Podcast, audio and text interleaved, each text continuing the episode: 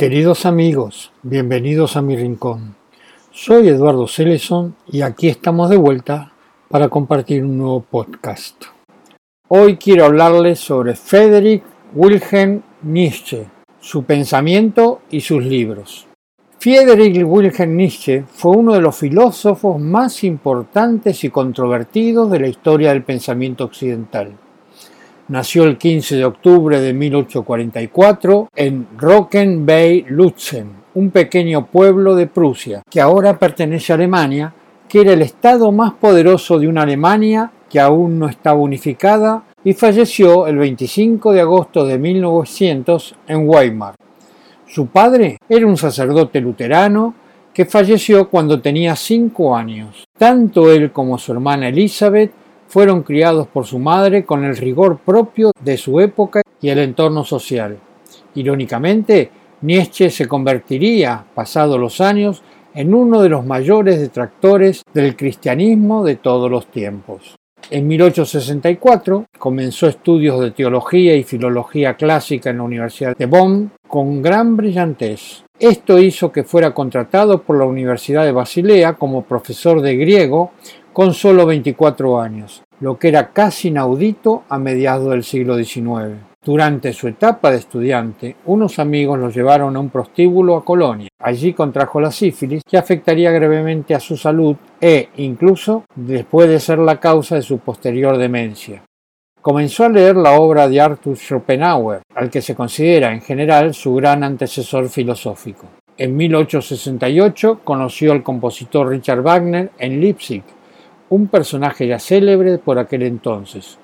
Su amistad se estrechó rápidamente e influyó en la escritura del libro El origen de la tragedia, en 1872, donde explora uno de sus principales conceptos, la oposición de lo apolíneo y lo dionisíaco como motor de la cultura de Occidente.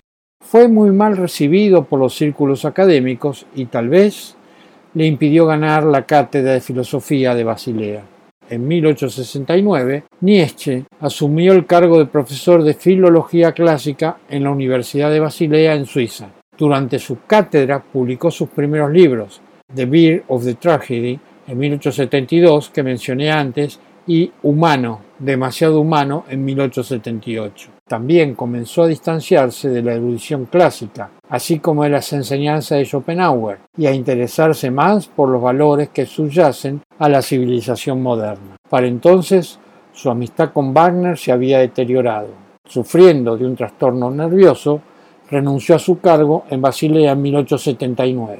Durante gran parte de la década siguiente, Nietzsche vivió recluido, mudándose de Suiza a Francia, a Italia, cuando no se alojaba en la casa de su madre en Naumburg. Sin embargo, este también fue un periodo muy productivo para él como pensador y escritor. Poco después rompió su amistad con Wagner y aquejado por una salud cada vez más frágil, dejó de impartir clases para marchar a la búsqueda de un clima más suave por consejo médico. Un accidente biográfico relevante fue su encuentro con la escritora rusa Lou Andrea Salomé, de la que se enamoró locamente. Durante unos meses vivieron prácticamente juntos, pero Salomé lo estimaba más como un amigo que como una posible pareja. Al sentirse rechazado por ella, su sensación de soledad se incrementó, lo que quizás se perciba en el tono misógino que desde entonces adquieren a veces sus escritos. Deprimido y acosado por pensamientos suicidas, emprendió su más ambiciosa y discutida obra. Así habló Zaratustra en 1885, que más tarde Richard Strauss convirtió en una ópera. A esta le siguieron otros libros decisivos, Más allá del bien y el mal en 1886, La genealogía de la moral en 1887, El crepúsculo de los ídolos en 1888, El anticristo también en 1888 y Exe Homo en 1889. Esta fructífera etapa se cortó bruscamente en 1889 cuando sufrió un colapso mental mientras paseaba por las calles de Turín. Al parecer, vio como un cochero castigaba a latigazos a un caballo. Nietzsche corrió hacia el caballo y lo abrazó, llorando. Después se desvaneció y cayó golpeándose contra el suelo. A partir de ese momento, los síntomas de insanía se incrementaron hasta su muerte. La obra de Nietzsche ha despertado diversas polémicas a lo largo del tiempo, sobre todo por su apropiación por parte del nazismo, sobre todo a causa de las simpatías pro-nazis de su hermana Elizabeth, a cuyo funeral acudió el mismo Hitler. Y respecto a la apropiación por parte del nazismo, en una interpretación que resultaba absurda, ya que Nietzsche era un ferviente nacionalista y un individualista acérrimo enemigo de todos los movimientos de masas. Influyó decididamente en la filosofía y la literatura existencialista del mediado del siglo XX en autores como Martin Heidegger, Albert Camus y Jean-Paul Sartre, del que les contaré en otros programas. En la década de 1880, Nietzsche desarrolló los puntos centrales de su filosofía. Una de ellas fue su famosa declaración de que Dios está muerto, un rechazo del cristianismo como una fuerza significativa en la vida contemporánea. Otros fueron su respaldo a la autoperfección a través del impulso creativo y una voluntad de poder y su concepto de superhombre, un individuo que se esfuerza por existir más allá de las categorías convencionales de bien y malvado, amo y esclavo. La última década de su vida pasó en un estado de incapacidad mental. La razón de su locura aún se desconoce, aunque los historiadores la han atribuido a causas tan variadas como dijimos antes la sífilis, una enfermedad cerebral hereditaria, un tumor y el uso excesivo de medicamentos sedantes. Después de una estadía en un manicomio, Nietzsche fue atendido por su madre en Hamburg y su hermana en Weimar, Alemania, donde murió el 25 de agosto de 1900.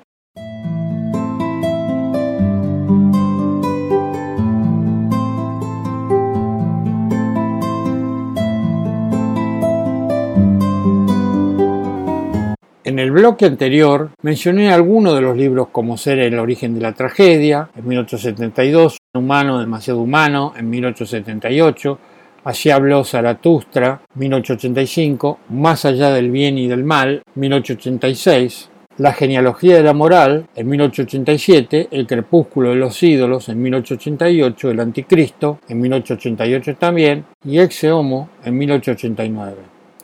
Ahora volveré sobre estos y otros libros que ha escrito y les comentaré el contenido de lo que son considerados los mejores libros que él ha escrito. Aunque no es el primero, comenzaré con Así habló Zaratustra, que fue escrito entre 1883 y 1885, considerado la obra maestra del filósofo alemán. La obra contiene las principales ideas de Nietzsche expresadas en forma poética. Está compuesta por una serie de relatos y discursos que ponen en el centro de atención algunos hechos y reflexiones de un poeta llamado Zaratustra, personaje inspirado en Zoroastro, fundador del madeísmo o el zoroastrismo. Compuesta principalmente por episodios más o menos independientes, sus historias pueden leerse en cualquier orden a excepción de la cuarta parte de la obra, pues son un cúmulo de ideas y relatos menores independientes que conforman un solo relato general en el año 1882, escribe La Galla Ciencia, una de las obras capitales, también titulado en español El alegre saber, y comienza el periodo afirmativo de construcción de nuevos valores en el que se destaca la obra Así habló Zaratustra, que les comenté antes, y que Nietzsche señaló que era el más personal de todos sus libros, y contiene el mayor número de poemas que en cualquiera de sus obras publicadas.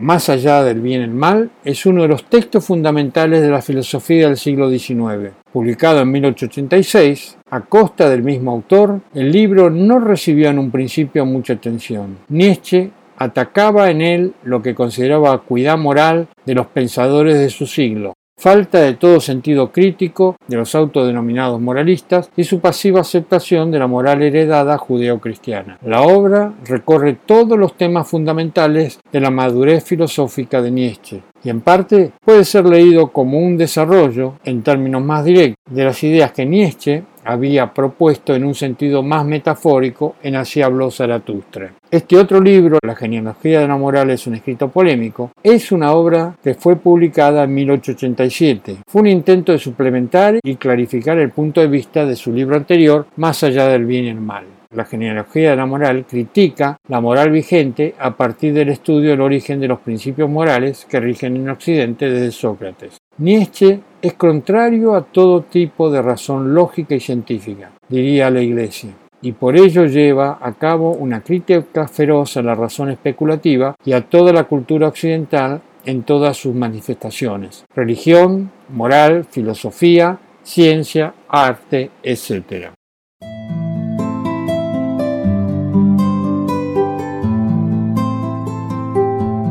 El nacimiento de la tragedia del espíritu de la música es un libro escrito entre 1871 y 1872. Es la primera obra de Nietzsche. En este libro, controvertido en su tiempo, no solo expone de forma sistemática el contenido de su estudio de los griegos, sino que también empieza a moldear su filosofía, que ya estaba influida por los pensamientos de Arthur Schopenhauer y por la música de Richard Wagner, como les comenté antes. Este texto es un híbrido entre filosofía y filología, razón por la cual lo calificó de centauro. Trata del nacimiento de la tragedia ática, de los motivos estéticos que le inspiraron y de las causas de su desaparición. Humano, demasiado humano, es un libro cuyo primer volumen fue publicado en 1878. A este le siguieron dos continuaciones posteriores, en marzo y diciembre de 1880 respectivamente. Uno, Opiniones y sentencias varias, título también traducido como Miscelánea de opiniones y sentencias, y El caminante y su sombra, también traducido como El viajero y su sombra. Estas dos secuelas fueron recogidas posteriormente en 1886 en un único tomo como segundo volumen de Humano demasiado humano. Esta obra rompe con el estilo precedente de Nietzsche. De hecho, es aquí donde ensaya por primera vez y a conciencia el uso de aforismos cortos y penetrantes, como instrumento de escritura y comunicación de su pensamiento profundo, incisivo y a veces contradictorio. El viajero y su sombra, también conocido como El caminante y su sombra, fue escrita en 1880 como una secuela de la obra Humano demasiado humano.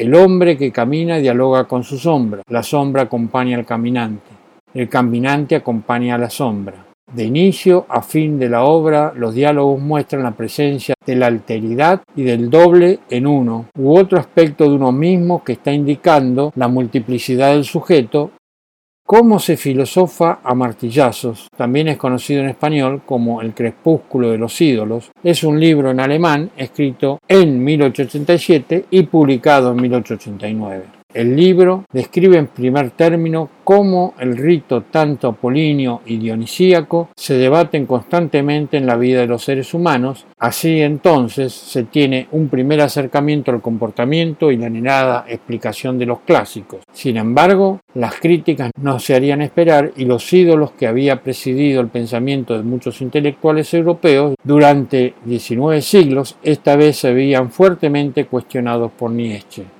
El Anticristo, aunque fue escrito en 1888, su controvertido contenido hizo que Franz Overbeck y Heinrich Koselleck retrasaran su publicación junto con Exe Homo hasta el año 1895. El libro es una crítica del cristianismo en conjunto y de conceptos modernos como el igualitarismo y la democracia, a los cuales el autor ve como consecuencia persistente de los ideales cristianos.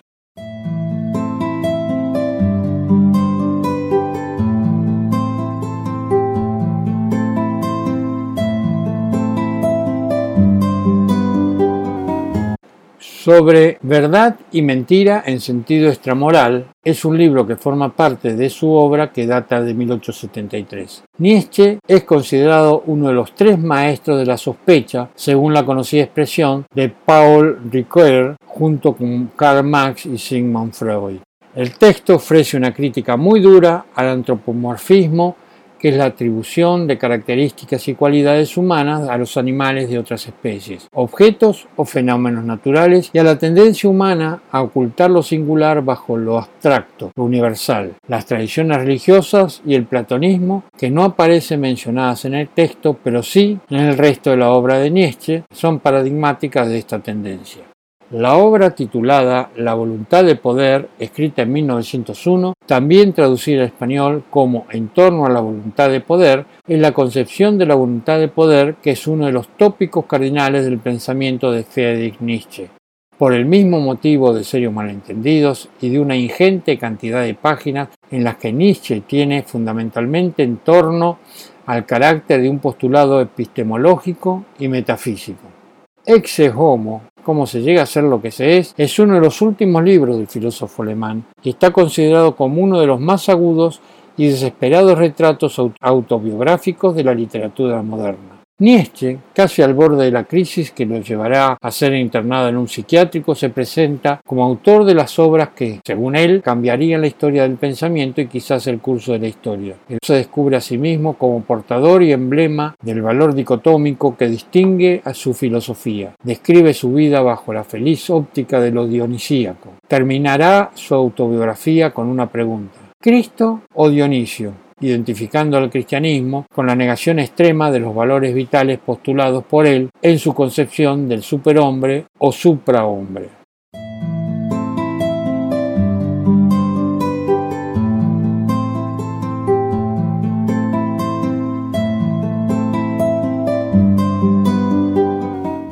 Para completar la idea sobre Friedrich Nietzsche, les leeré algunas frases de su pensamiento.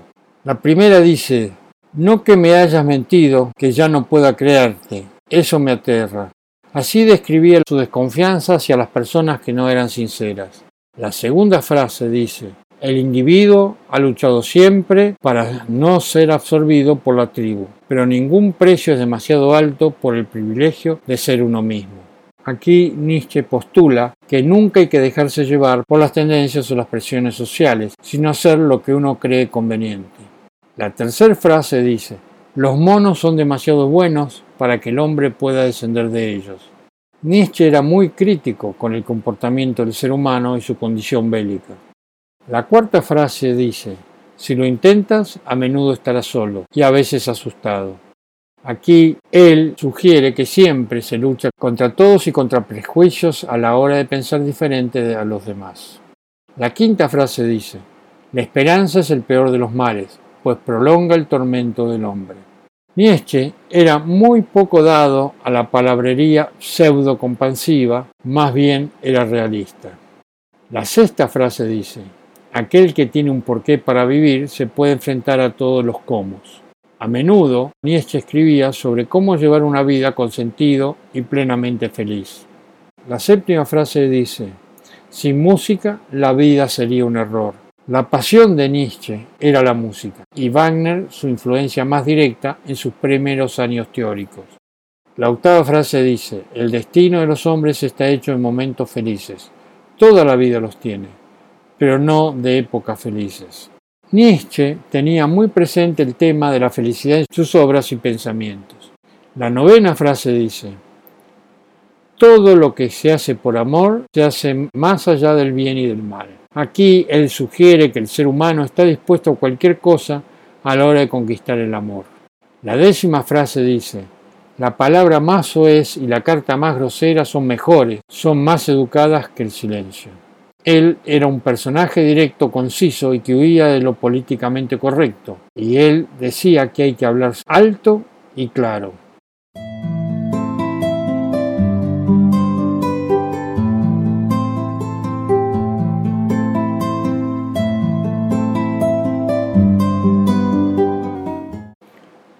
La frase vigésimo primera dice, los que más han amado al hombre le han hecho siempre el máximo daño.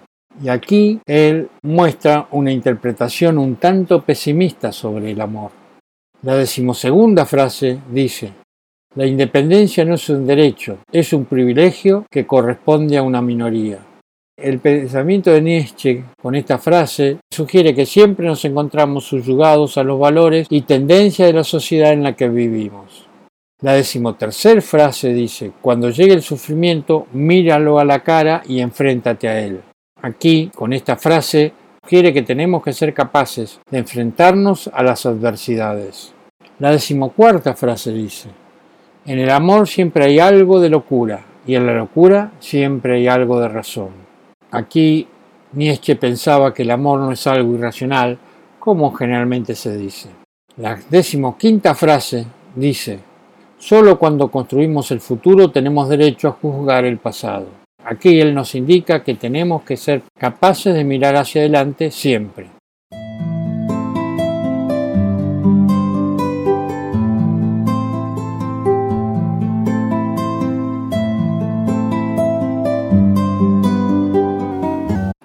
La decimosexta frase dice, la mentira más común es aquella con la que las personas se engañan a sí mismas. Así de crítico se muestra Nietzsche con las personas que mienten.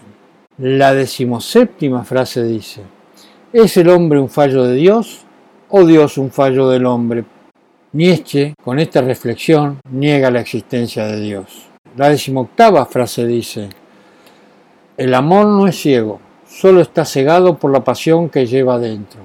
Aquí sugiere que el fuego y la emoción es lo que nos empuja a estar enamorados. La decimonovena frase dice, el hombre fue quien creó a Dios a su imagen y semejanza.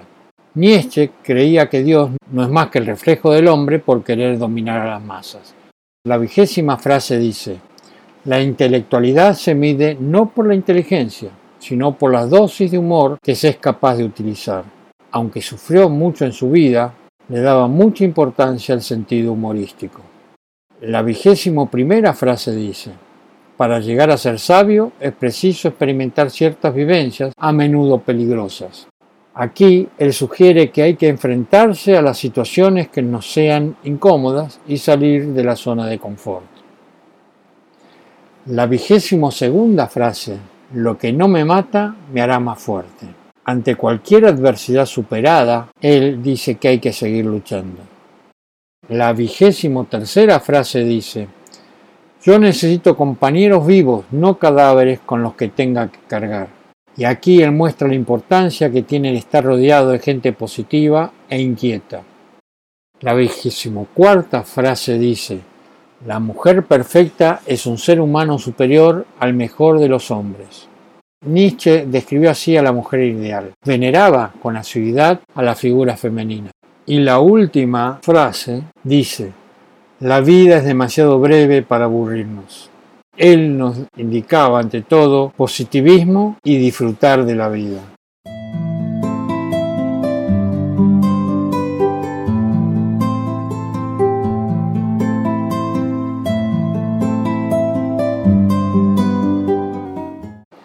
Hemos llegado al final de este podcast.